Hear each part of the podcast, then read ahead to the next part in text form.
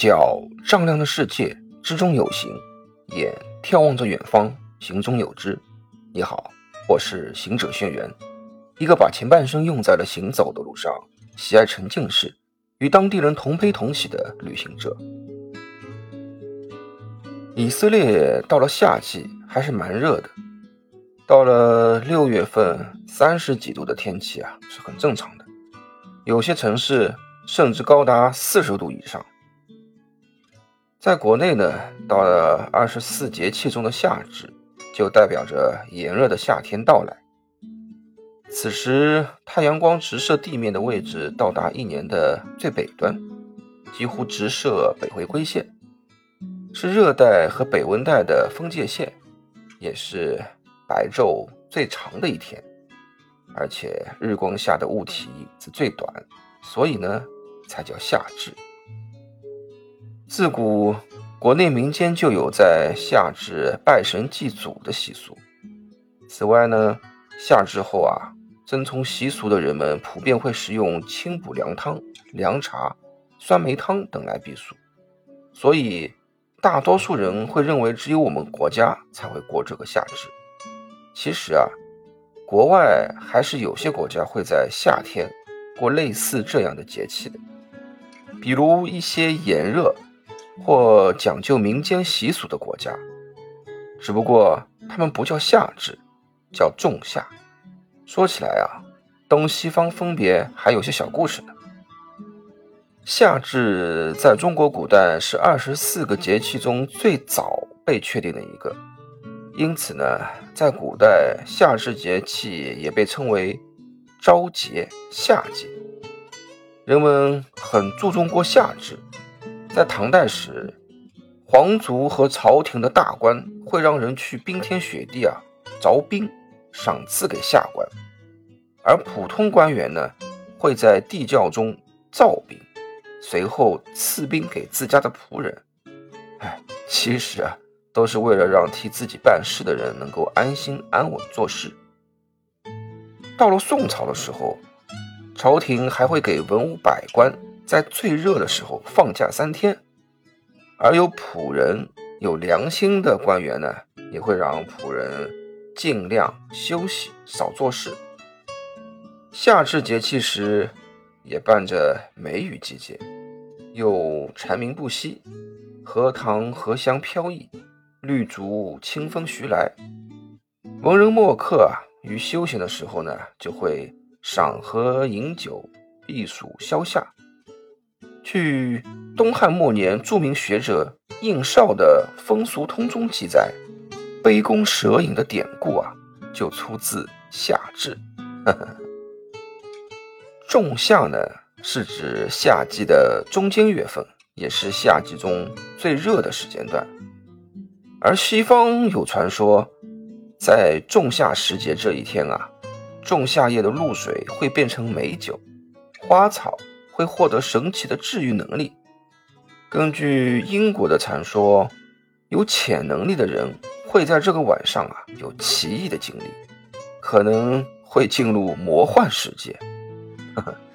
可能就是因为这个原因吧，所以英国大文豪莎士比亚就写了篇有名的浪漫喜剧《仲夏夜之梦》，里面就有这样的一句：“Why？” This is very midsummer madness。呃，如果把它根据剧情来翻译成中文，还是蛮有意思的。哦，为什么？这个仲夏真是疯了。在以色列啊，特别是老犹太人也很注重这个仲夏节。或许是因为相当多的老犹太人在中国待过多年，自然。三二爷爷和贝蒂奶奶也是其中一员，因此在这段时日里也会非常注重饮食，清淡爽口，适量进食苦味食物。和国内的提倡一样，晚一点睡，早一点起，外加午后小睡会儿。这一习惯呢，倒发挥了我的擅长，也让我有报答他们的小机会。于是，我自告奋勇地表明。接下来的日子里啊，只要这天我有空，那么养生煲汤这件事就归我了。有意思的是，他们还会把平时喝的红葡萄酒改为白葡萄酒。这个时候，三二爷爷举着白葡萄酒杯和我对碰了下，喝了一口，对我说：“沙温的仲夏夜之梦啊，这个离奇荒诞的故事啊，其实……”是关于爱情与幻想、欲望的预言。每个人都追逐着自己的幻想，以为自己找到了梦中人。说到这儿，停顿了一下。正当我以为要接着对我说时，忽然三二爷爷转过头，对着贝蒂奶奶注视着，微笑道，却忽视了自己现实中。眼前的人才是真爱。Oh my God，又来了！我只得默默的一口干了杯中酒，去煲我的养生汤了。在古代重大节气到来时啊，古人们会特地熬制节气汤药来使用，以便顺利的度过节气交接的时节。尤其像夏至这种阴阳交界的大节气，三二爷爷一家有老有小，这个时候啊，最重要的就是扶阳气，另外下主心。那么为他们来一碗养心安神夏至汤，那是最合适不过了。这款养心安神夏至汤啊，其实制作的方法很简单，洗干净后。有序的放进陶瓷锅里，慢慢熬熟，最后呢放点冰糖就可以了。只是准备的食材比较多，你呢可以拿笔记记一下，这样你就容易记住了。而且食材啊可以分几组，来起到相互互补的作用。第一组呢是核桃仁芡实，核桃仁含有丰富的蛋白质。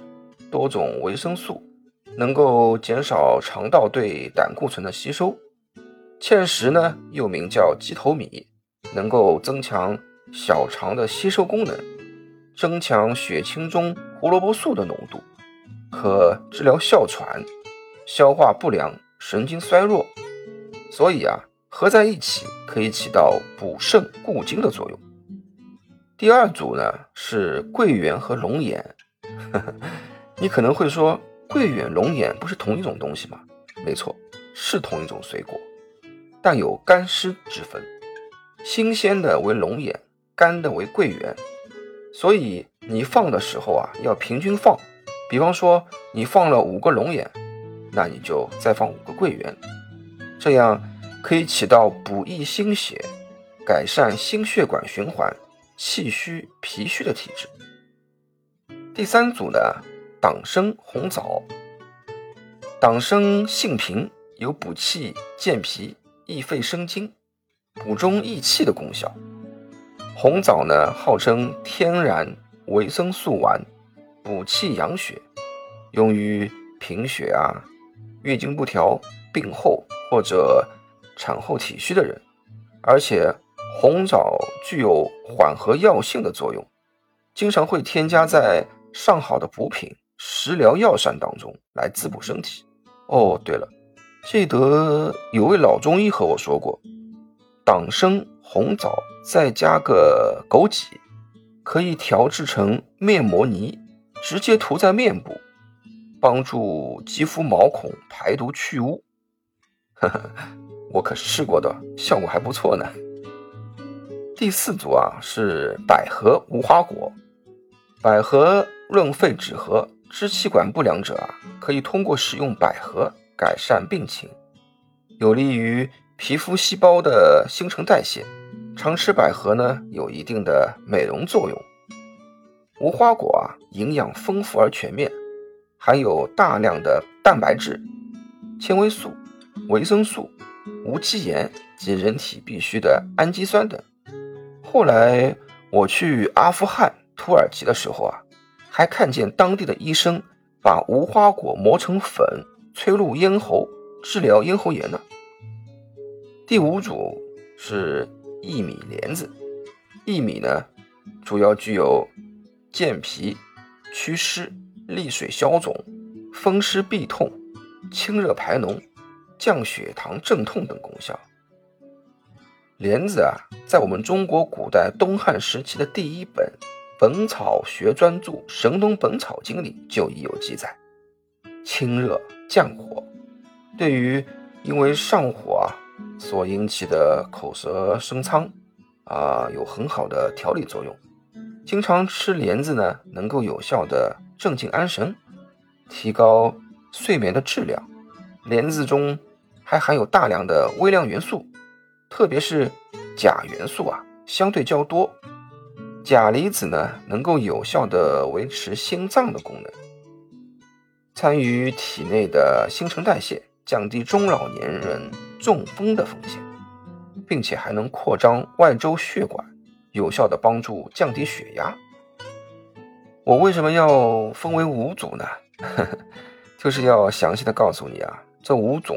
组合平时可以分开来作为日常或针对性的养生汤，怎么样？今天一下子教了你补肾固精、祛湿排毒、养心肺活、补气养血、润肥止咳、美容养颜六种养生甜品汤了。哈哈，只要你时间够，每天可以来一种，还有一天嘛。啊，毕竟天天做有点累啊，你就休息天呗。哈哈，好了，今天就聊到这了，拜拜。祝你在炎热的夏季里依然心静安宁、健康养生。晚安。